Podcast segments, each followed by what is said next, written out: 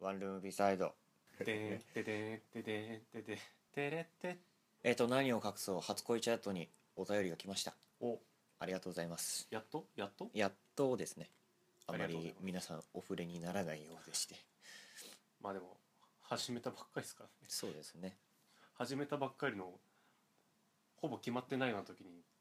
思いついてしまったという今後に期待、かわいそうな企うんこの番組が終了するまでずっと続けますこれ画このぐらい溜まったよっていう収穫があるまではねそうですねせっかく行き着いたわけですからね、えっ、と今回のお便りはですねはいあ謎の白魚様からいただきましたりがとうございますありがとうございます。えーですね、お便りの内容は、初恋とはどこか違うかもしれないんですが、えっ、と、きっと大体の人はこの中心に来るのは自分の母親なのではないのか、という内容ですね。ほで、設けていただいた異性の好みうはいはは、バリバリ仕事しそうな人と、いはい家に帰ると玄関で迎えてくれそうな人。はいバリバリのキャリアウーマンみたいな人と、はいまあ、家庭的な女性のが人対局が対局、はいで付き合えるか付き合えないかが横です横軸というお便りをうーお便りをいただきましたはいはいありがとうございますというというわけです白魚さんはうん真ん中に母親が来るってことだよね多分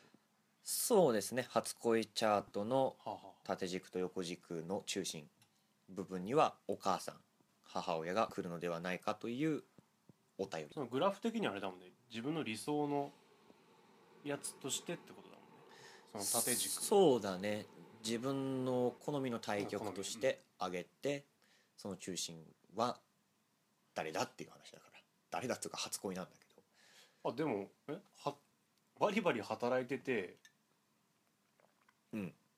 バリバリ働いてる人バリバリ働いてる人家で迎えてくれる人家庭的な人はいほうえってことはあれか、はい家にずっといるか家のことはあまりやらないかってことなのかな働いて働き働くのがメインな人となんか専業主婦みたいなことなのかなうーんあえうーんあーどうなんだろうね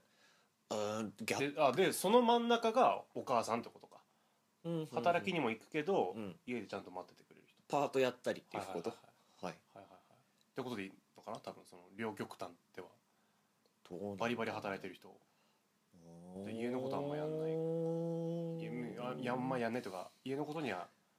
あまりまあ、家のことは任せてで、まあ、働く人っていうことでいいのかなどうなん仕事っていう言ってるもんねうん多分そういうことかどうなんだろうなまあそうじゃないですか、が理想ってことだもんねうん、理想の両極端でずあったってことだもんね共働きをしてほしいということ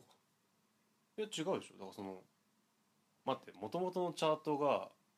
可愛いけど俺のやつは可愛いと綺麗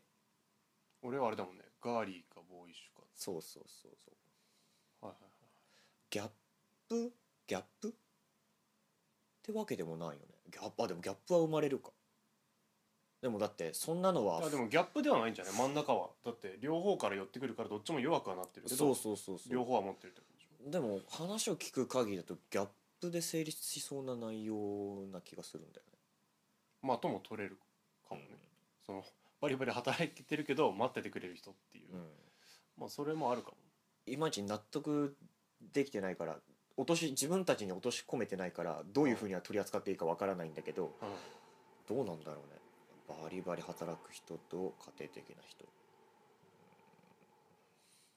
うんまあそれはお母さんじゃない多分そうだね見た目じゃないもんね見た目じゃないねそうなんかスタイルみたいなことでしょそ多う分だあーだから補足として外見的な特徴とかつけた方が良かったのかもしれかもねないなるほどまあ内面でもありっちゃありだけど内面っていうか今回の白尾さんに関してはうんスタイルだもんね、ス生き方とかそうそう生活様式ライフスタイルうんまあじゃあとりあえずそれは抜きにしてううん初恋の相手として母はえ一旦初一旦置いといてえ母親は初恋の相手でしたいやなん初恋ではなかったかなその感覚としては俺も初恋じゃなかったないやなんか母親と母親といつまでかわかんないけどベタベタはしてたけど多分ベタベタかチューわしたからない注意してたちっマジおおちゃい時おおでも初恋ではないと母親が好きだっていう時期かだなって無償の愛情を注いでくれる人じゃんそりゃ好きになるでしょうんでわかんないよこれ正しいかどうかわかんないけどうんあのなんだろう初恋っていうかそのす恋がふ、ラうん、ラブ、うん、初恋っていうか恋とかはい恋愛とかってなったら、ブ、うん多少ないともちょっと性の匂いは入ってくるよね多分恋だか、うーん恋か恋からまあ、純粋とかねいろいろあるるかもしれないけど好きじゃなく恋だったらあると思います下心というか、はいはいまあ、含まれるといううん意味だよね多分、認識としては。うんってなると母親は俺は違かったかな他の人はどうか知らないけどうんだからもうあれですよね勃起の話にもなってるわけ ですよ立ってしまう立ってしまあなたの心はその時立っていたかとうそうだ女性でも使うじゃないですか心のほにゃらもらのがが立ったっていうねそうんまあ高まる高まったかどうかってことでしょそうですね高ぶったかうんにつきますね。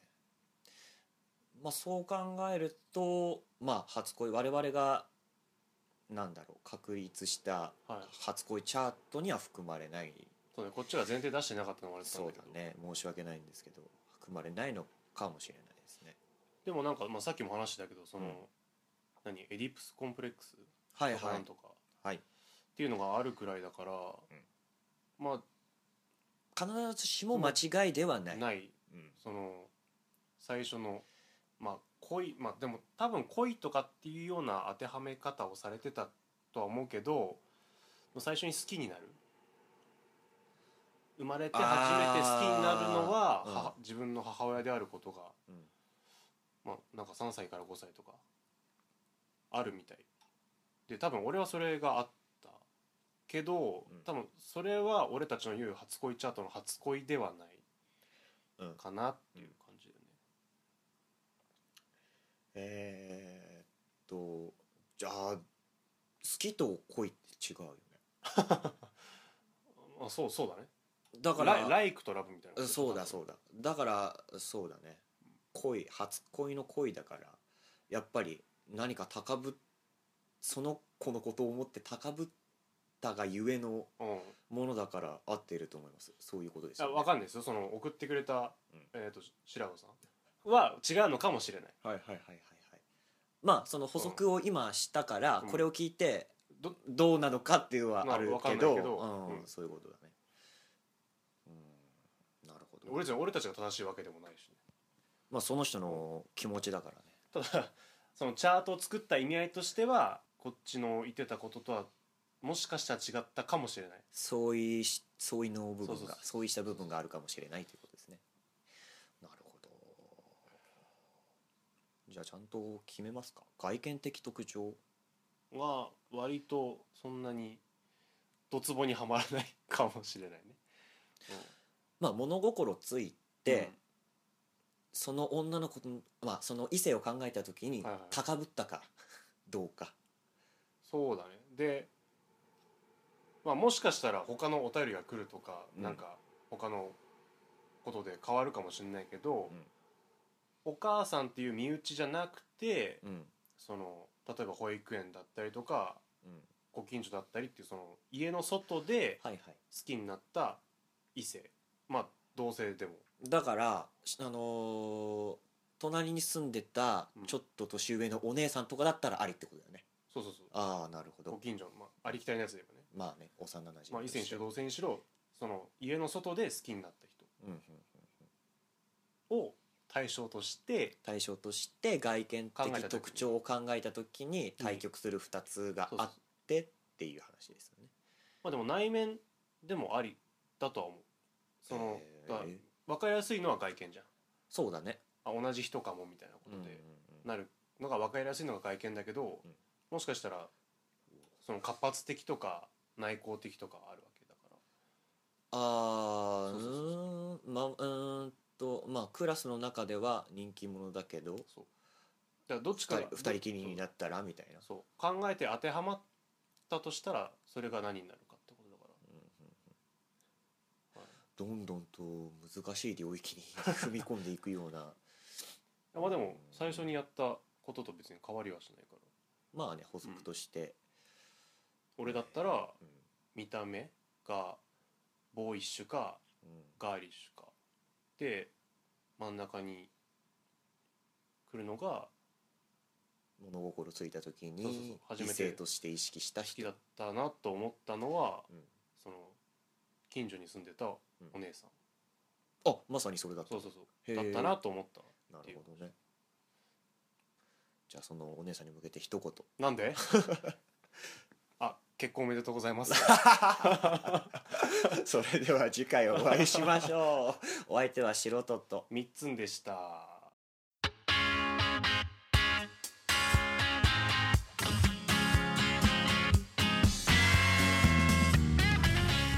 ワンルーム B サイド最後までご視聴いただきありがとうございますこの番組では皆様からのお便りを募集しています応募方法はポッドキャストの番組エピソードにあるお便りはこちらの項目からお送りいただくか番組ツイッター専用のお台箱へお送りください皆様からのメッセージお待ちしております